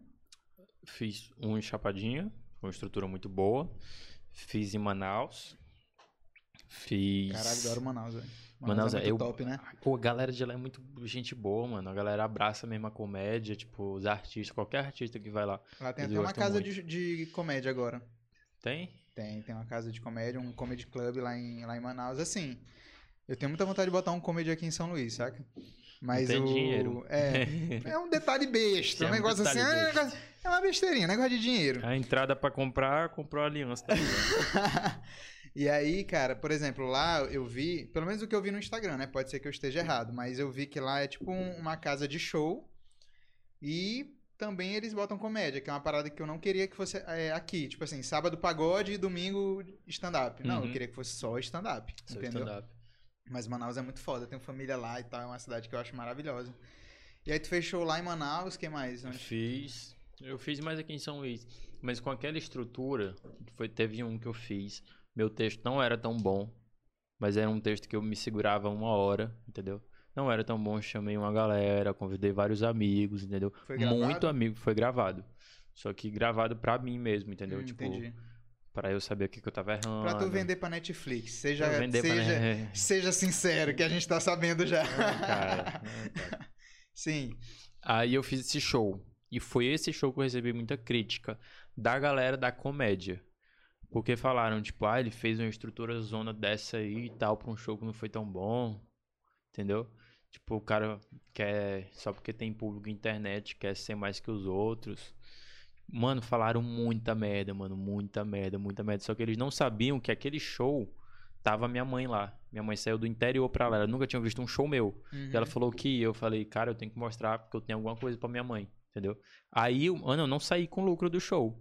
Vendei o ingresso, mas não saí, porque eu quis fazer o melhor show. tipo, de estrutura e tudo pra minha mãe ver que eu tinha conquistado alguma coisa na minha vida, entendeu? Aham. Aí eu fiz um showzaço, mano. No meio do show eu falo da minha mãe, entendeu? Uhum.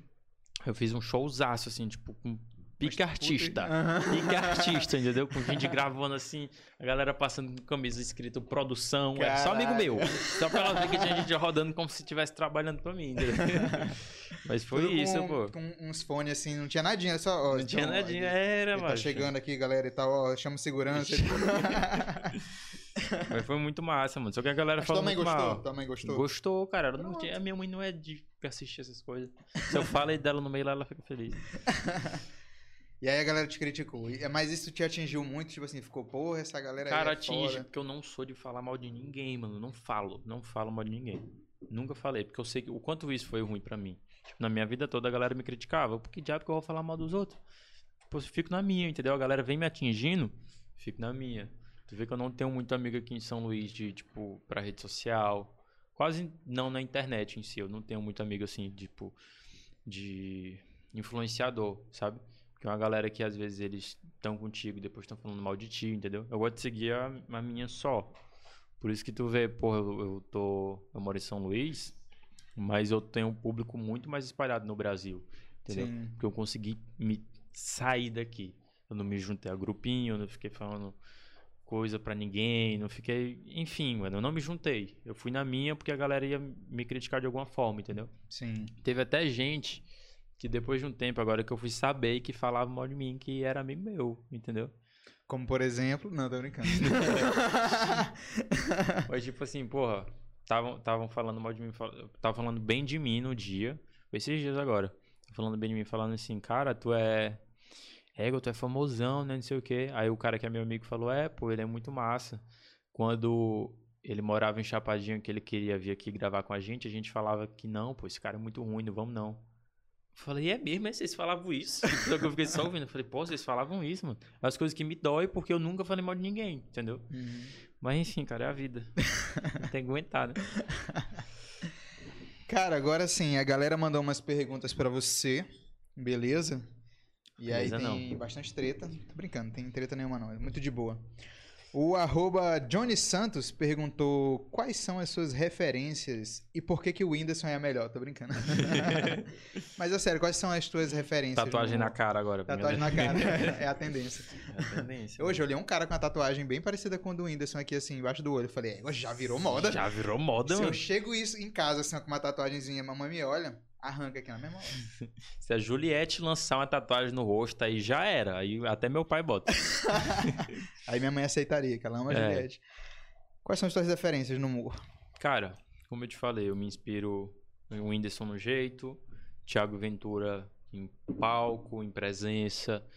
Um E de Afonso cada, Padilha. É, um pouquinho de cada. E Afonso Padilha eu me inspiro no texto dele. E vou vendo outras pessoas e vou me inspirando e pegando e criando uma identidade minha. Tu gosta Entendeu? de stand-up de fora, internacional e tal? Eu não assisto muito, não, eu tenho preguiça. de- Eu tenho preguiça de traduzir. Eu vou te dizer que eu sou uma pessoa bem preguiçosa pra ler legenda e ficar prestando atenção no gesto que o cara tá fazendo ali na legenda. Assim.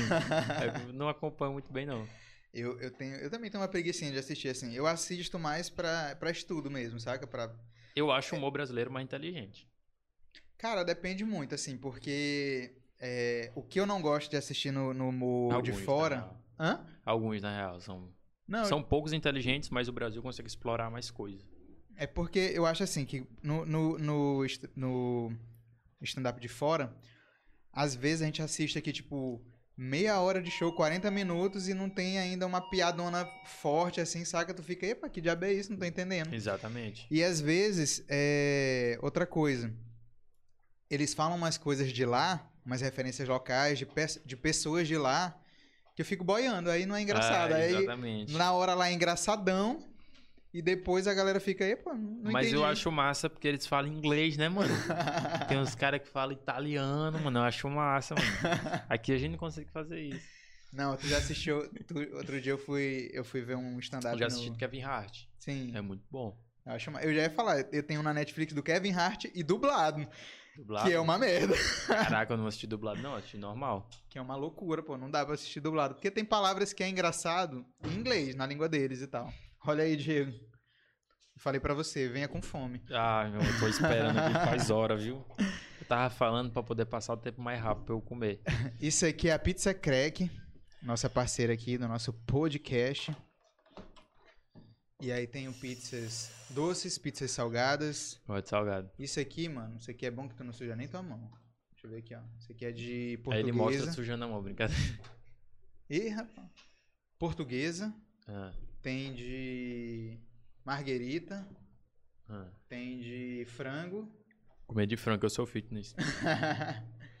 e tem pizza doce também. Tem a de chocolate. Acho que eu vou na de. por- Acho que eu vou na de marguerita. Eu vou na de frango. é Bora brindar a Pizza Crack. Te brinda. Obrigado, Pizza Crack. Valeu, pizza crack. Siga no Instagram, arroba Pizza Crack São Luís. E é isso, mano. Pizza maravilhosa, gostosa. Muito boa. Quando você come, ela faz crack. Lança uma pergunta. O Otton Júnior X perguntou qual a dica você daria pra quem está começando no ramo do humor hoje, fazendo vídeos? Cara, estudar. Porque eu estudei muito.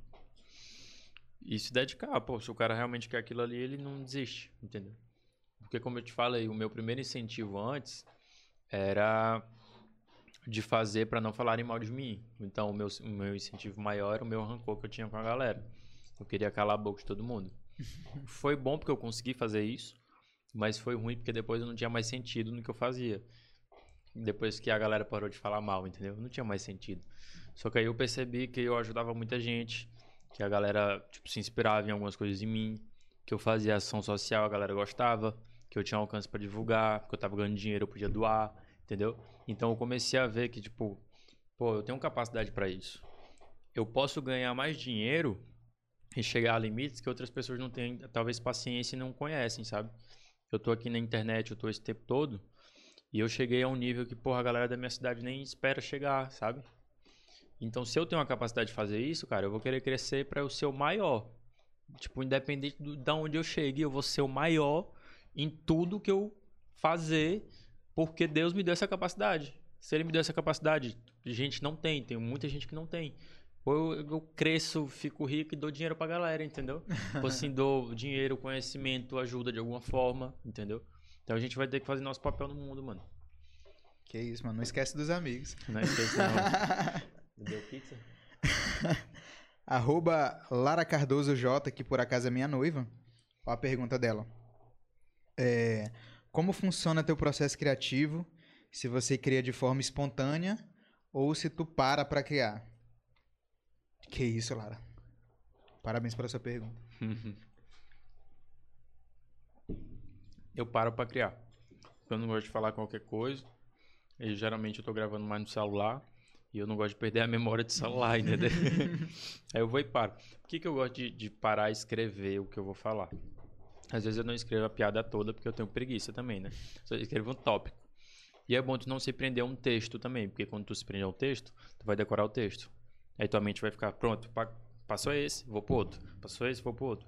Se tu bota só tópico, todas as vezes tu vai falar de coisas diferentes, só que do mesmo assunto.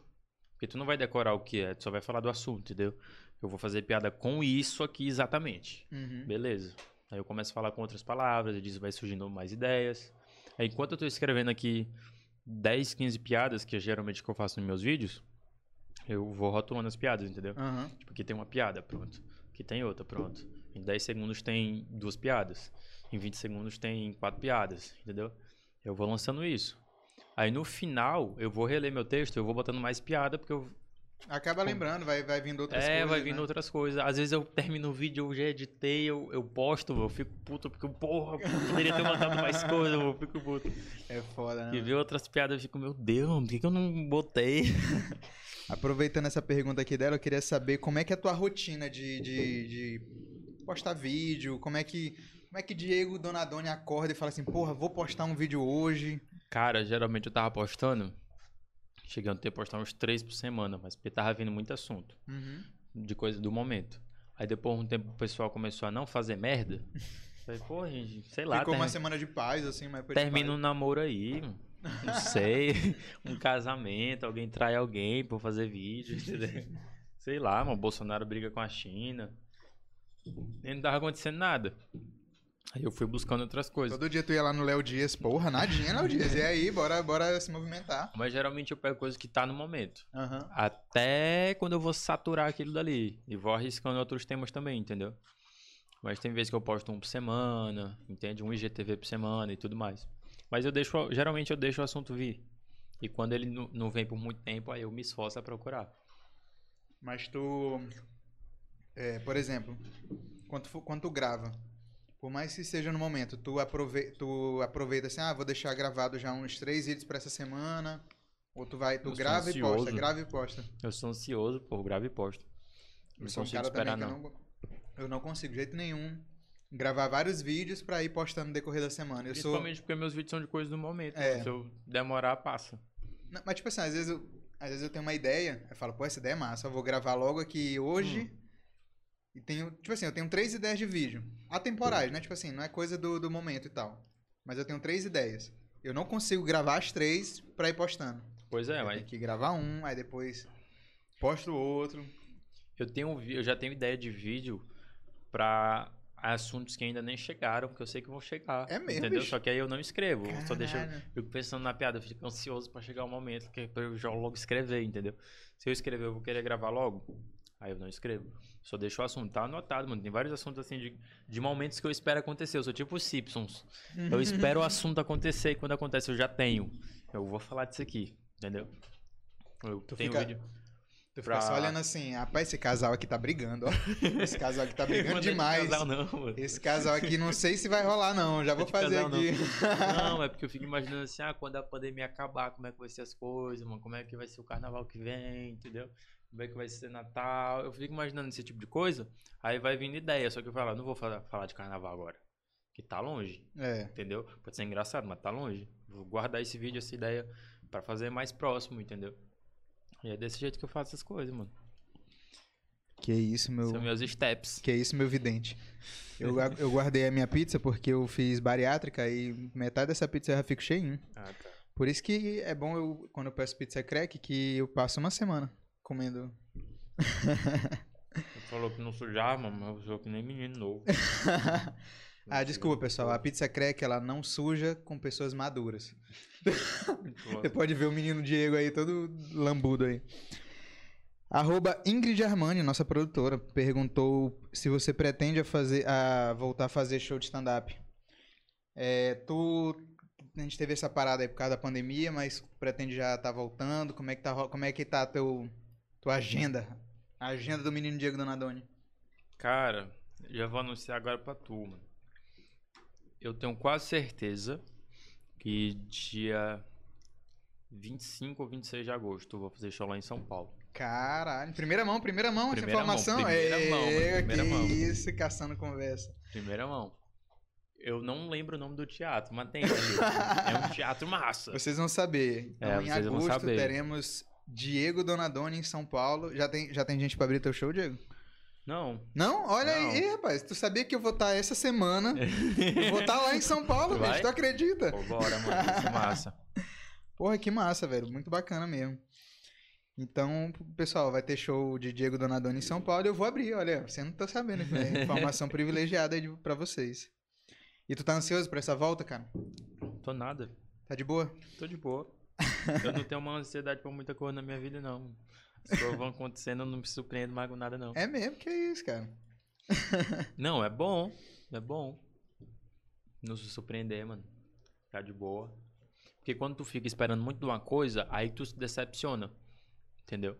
Aí eu fico de boa, tranquilo, as coisas vão acontecendo. Por exemplo, Fica de eu boa, eu fui, eu fui abrir a live do Rodrigo Teaser. Eu não dei. Eu, tipo assim, eu acho é porque eu tô conquistando as coisas, eu não boto na minha cabeça que eu tô chegando lá, entendeu? Aí as coisas vão acontecendo, eu fico só vivendo. eu fico só vivendo. Eu fico, caraca, isso é sério? Aí me dá um nervoso na hora que falta dois minutos pra entrar, entendeu? Dois minutos, eu falo, meu Deus, eu tô aqui mesmo, entendeu? Mas, mano, é porque eu já marquei muita viagem durante a pandemia pra fazer network com a galera e tudo mais, e sempre dava errado. Aí eu fui deixando de criar expectativa, entendeu? É, vai, vai. Eu tô cinco anos da minha carreira pra eu estar onde eu tô hoje. Então, desses cinco anos, teve muita oportunidade que foi me dada e foi me tirada. Ou seja, não adiantou eu estar nervoso por aquilo e depois eu perder. Aí eu parei de ter ansiedade com essas paradas, sacou? É, vai, vai criando uma casca, né? É, vai acaba- criando uma casca. Pô, fiquei até triste agora. Por quê? Ela não se tortura sozinho. O meu brother João Amorim, J Amorim, underline NT, perguntou qual é a dificuldade para propagar o humor em São Luís. Não, não faço mais humor pra São Luís. Ah, mas vamos botar aqui. Qual é a dificuldade para propagar o humor no Brasil? O Dificuldade. que, que tu acha difícil, assim, tipo, na hora de. Sei lá. De forma geral, assim, por que que. Eu não acho difícil, eu acho justo. Por exemplo, a parada do cancelamento. Muita gente fala mal. Ah, a galera tá com muito mimimi, mas às vezes o mimimi foi necessário pra muita coisa, mano. Pra galera pelo menos se ficar consciente, entendeu? Tu vê hoje em dia no TikTok a galera fala muita merda. A galera fala, a galera tem piada machista, pode achar engraçado um ou outro ali, mas é machista. Machuca alguém, entendeu? Aham. Então, no meu, como, como eu já faço o show falando sobre bullying, por que, que eu tenho um show sobre bullying e nos meus vídeos eu vou estar insultando, f- tipo, sendo preconceituoso, entendeu? Sim, não faz Falo, mano, isso aí não faz sentido pra mim e não é o que eu vou ensinar pra nenhum humorista que tiver, entendeu? O meu humor sempre vai ser limpo, eu não vou xingar no meu vídeo.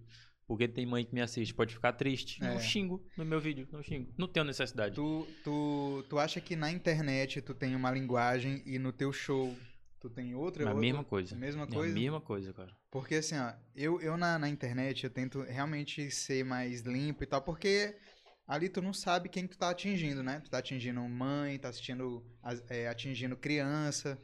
E aí eu, eu tenho essa, essa preocupação de não estar xingando e tal, não sei o quê. No stand-up, eu vou mais, mais tranquilo, assim. Eu não Uhum. tenho tanto, tanta.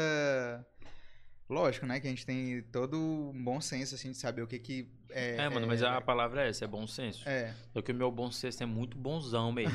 graças a Deus. Mas isso é uma coisa, é tua mesmo, né? É, não, é minha, é minha mesmo. Tipo, eu não gosto de ofender ninguém e tudo mais, sempre procuro respeitar a galera. Algumas vezes já fiz piada de mau gosto sim, não vou mentir. E em algum momento pode ser que eu faça e eu não vou saber, entendeu? Porque, tipo, mano, existe bolhas sociais e cada bolha social na, na Terra existem muitas bolhas sociais de galera. Cada bolha social tem o seu limite, tem o seu ponto ali que, Que dói, eles não gostam. calo, né? É, que dói, entendeu? Pode ser pra um grupo de 10 pessoas no Brasil.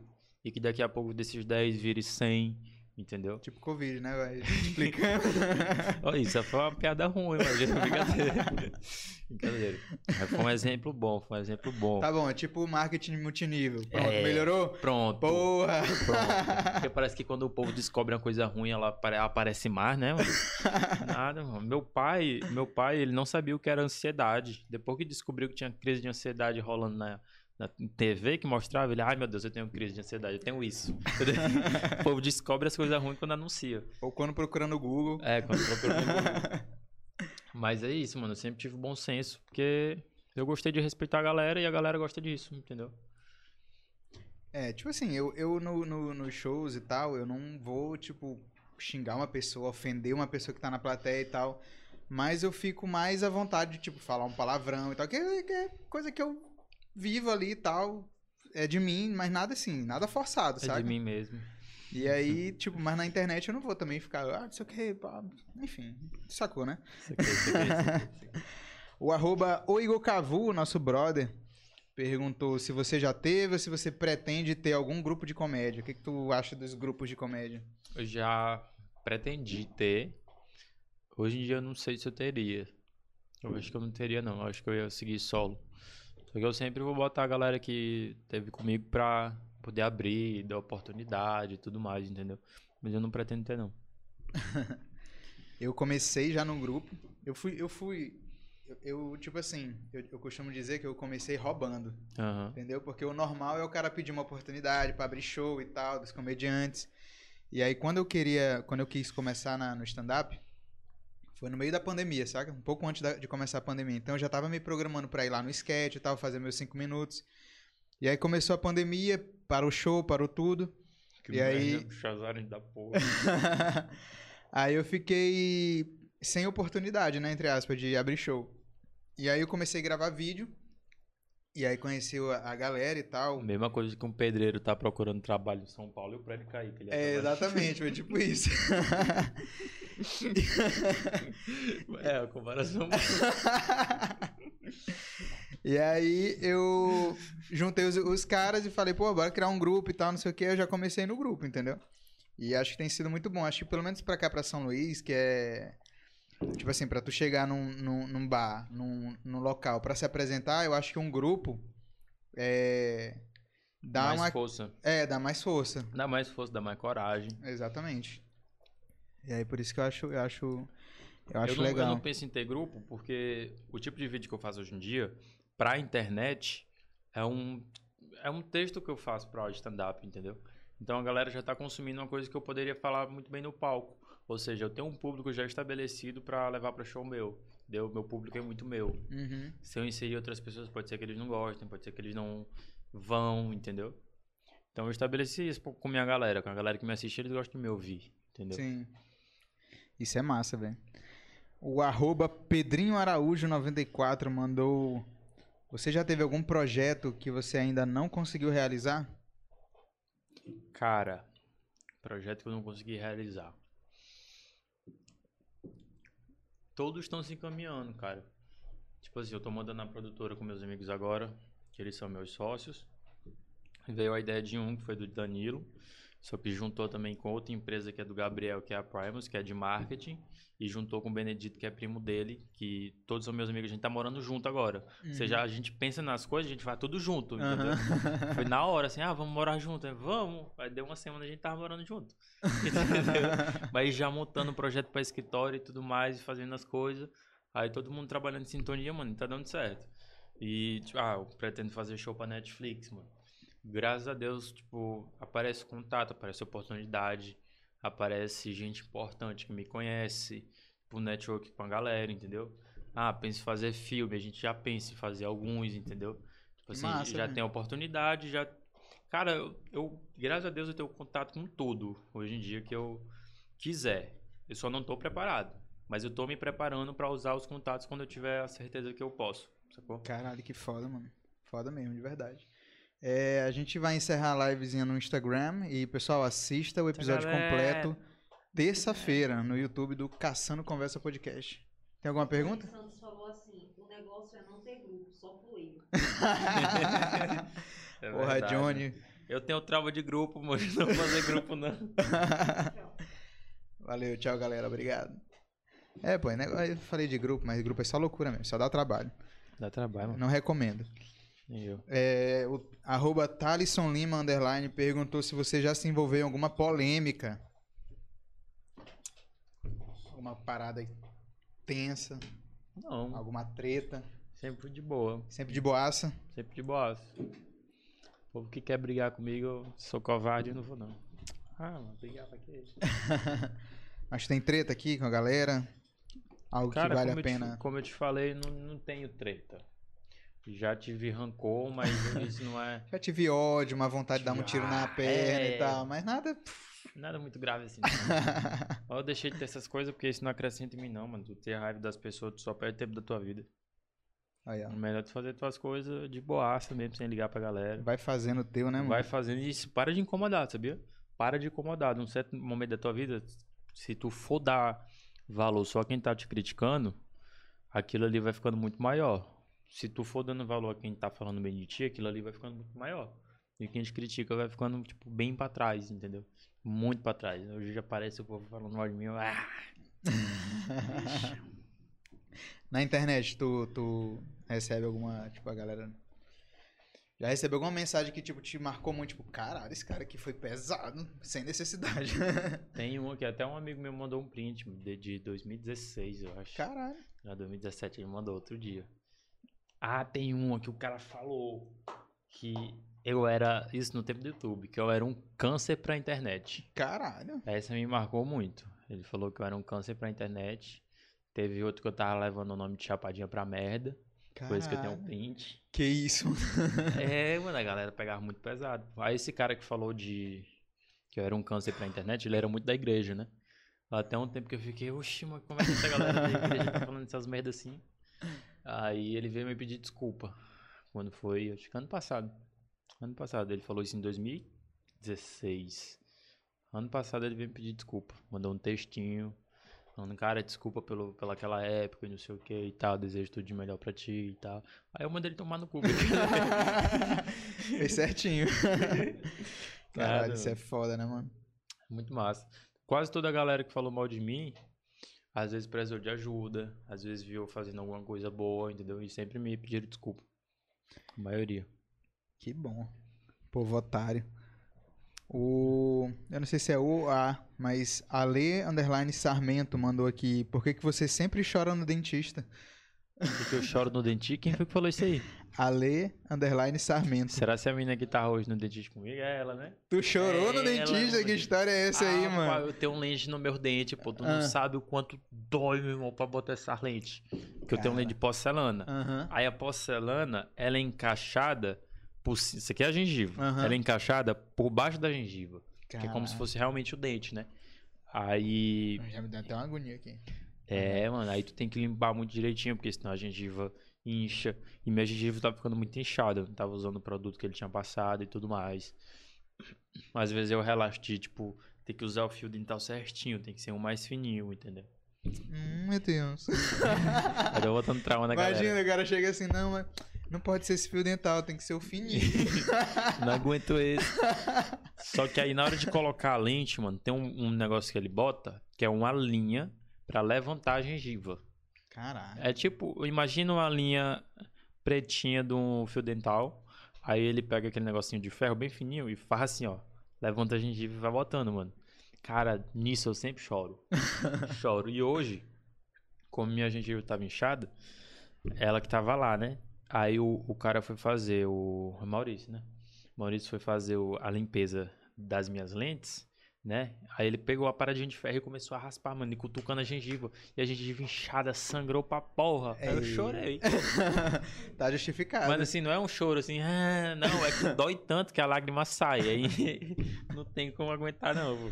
Olha aí, ó, tá justificado o choro do cara. Tá não foi um choro, um cara. choro à toa. Não foi um choro à toa, foi um Porra. choro merecido ali. Respeita o choro do rapaz. Respeita, mano. Corajoso. Ah, tem alguém aí, alguém, alguém fez alguma pergunta aí que vale a pena ser, ser citada? Essas aqui foram as nossas perguntas de hoje. Minha mãe, por que, que tu não volta pra casa?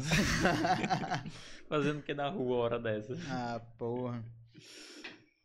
É, Diego, queria saber, assim, já ouvi falar que tu gosta muito de reality show. Ah, Tu acompanhou muito aí o Big Brother, fez vários vídeos. Tu já foi convidado pra algum, algum reality? Tem vontade de participar? cara, outro dia me convidaram pra Fazenda. Foi mesmo, bicho? Te convidaram um pra amigo Fazenda? meu, junto com o Gustavo Tubarão, amigo meu. Caralho, velho. Convidaram. E eu não aceitei, cara. não Sério, aceitei, velho? não. Por quê, mano? Mano, porque eu vi a galera se queimando em reality show e tudo mais. Eu falei, agora eu tô namorando também, né, cara? Aí, porra, pra tu namorar e ir pro reality show, cara, não dá muito certo não. Tem que ficar perto da mulher. Começando agora. Aí eu não quis, cara. Pessoal, isso foi um corte fake. Diego ainda não foi convidado, né? mas eu, mas eu, eu não iria não, viu? Amor, não iria. Com você. Eu ganhei ela agora. Ganhou já. Era. esse aqui na edição. Isso foi um corte fake pra você ir lá na conversa completa e assistir essa entrevista que tá muito boa. Isso é só pra chamar a atenção do povo, que eles vão olhar assim, Diego Donadoni na Fazenda? Recusou a mãe, eu não alfinetei. E aí vão tirar de contexto e tal. Fazenda Tá do bom, meu né? avô, fazenda do meu avô. Diego, eu. Tem alguma coisa assim que você queira falar? Alguma, um projeto novo que você queira divulgar pra galera? Alguma coisa? Cara, de projeto, só a produtora que eu tô fazendo com meus amigos mesmo. Como é, como é que vai ser Entendeu? essa produtora? Nome? Qu- Quais são os projetos Caranga. engatilhados? A produtora é Caranga Filmes, que é a parte audiovisual, e Primus, que é a parte de marketing, tráfego pago e tudo mais. Entendeu? Aí as duas vão trabalhar juntas. Só que o que a gente quer fazer na, na era de vídeo? A gente vai produzir conteúdo pra galera, mas a gente quer criar coisa nossa também, entendeu? Uhum. Fazer curta. Pô, se quiser fazer algum projeto pra gente lançar pra Netflix, entendeu? A gente vai buscar, tipo, expandir a nível Brasil, entendeu? Massa, massa. Você, tipo, sair daqui. Tipo, fazer diferente do que as de publicidade já fazem aqui, sabe? Topzera. Se eu quiser E gravar é um. isso, mano. É, se tu quiser gravar. gravar meu, meu, meu show solo. É, mano, se tu quiser até gravar o teu podcast lá também, tu sai daqui. Brincadeira, Ah, né? brincadeira. É parceria. Porra, mano, eu gostei muito da nossa conversa, mano. Gostei muito obrigado por também, ter mano. vindo. Você é um cara foda. Cara, me deu tudo de comida. bom pra você. Também. E aí a gente se vê em São Paulo, então, cara. Amém, cara. Bom casamento pra te casar quando? Vou me casar no final do ano, em novembro. Ah, tá. Vai me convidar? Talvez. Tô brincando. Ah. Mano, olha, esse negócio de convite de. Olha. É bom, é, foi bom tu tocar nesse assunto porque é uma das coisas mais difíceis da minha vida foi fazer uma lista de convidados. Por quê? Porque, bicho, assim, dinheiro eu queria ter pra convidar todo mundo. Mas, assim, a minha desculpa é pandemia, né? Eu falo, não, galera, pandemia, não dá É. pra fazer uma festa muito grande e tal, não sei o quê. É. Aí a gente bota um limite, tipo assim, vamos fazer uma festa pra 100 pessoas. Aham. Quando tu começa a botar no papel só de família, tem 200 e... 280, só de familiar. Aí eu falo, Ega, vamos cortar essas tias aí que não me mandaram feliz aniversário. vamos cortar aqui esse tio que não me deu parabéns, não me deu feliz Natal. Então vai só cortando. O tio que não apoia o relacionamento. Não apoia o relacionamento. Se Essa aí não presta, não, que isso é coisa que meu tio faria. se o cara não sabe o nome da minha noiva, já acorda, entendeu? Tem esses caras, né? Tipo, como é o nome da menina? Pô, já esse aqui já nem vai mais, nem vai mais. E aí a minha técnica é convidar a galera de fora, de longe mesmo, pra. Ah, tô ligado. Porque aí a é galera, não, boa, não dá pra é ir por causa de pandemia. Pronto, corta aqui e tal. Mas é difícil, cara. É difícil fazer uma lista assim. Fora a galera que vai ficar triste. Pô, eu pensava que tu ia me convidar. E, pô, mas faz um ano que tu não fala comigo. Como é que tu imaginou isso? É sério? não, mano, mas Deus quiser vai ser, vai ser topzera. Mas é isso, mano. Muito obrigado. Sucesso E, no pessoal, teu relacionamento, mano. Se inscreva no canal, Caçando Conversa Podcast. Siga o Diego Donadoni. Siga eu, João Cordeiro. Siga a Device Prime. Siga a Pizza Crack. E siga Aranha Studios. Eu falei, siga arroba Caçando, Caçando Conversa, Conversa Podcast. Podcast. E é isso, pessoal. Muito obrigado. Tamo Até a junto, próxima. valeuzão.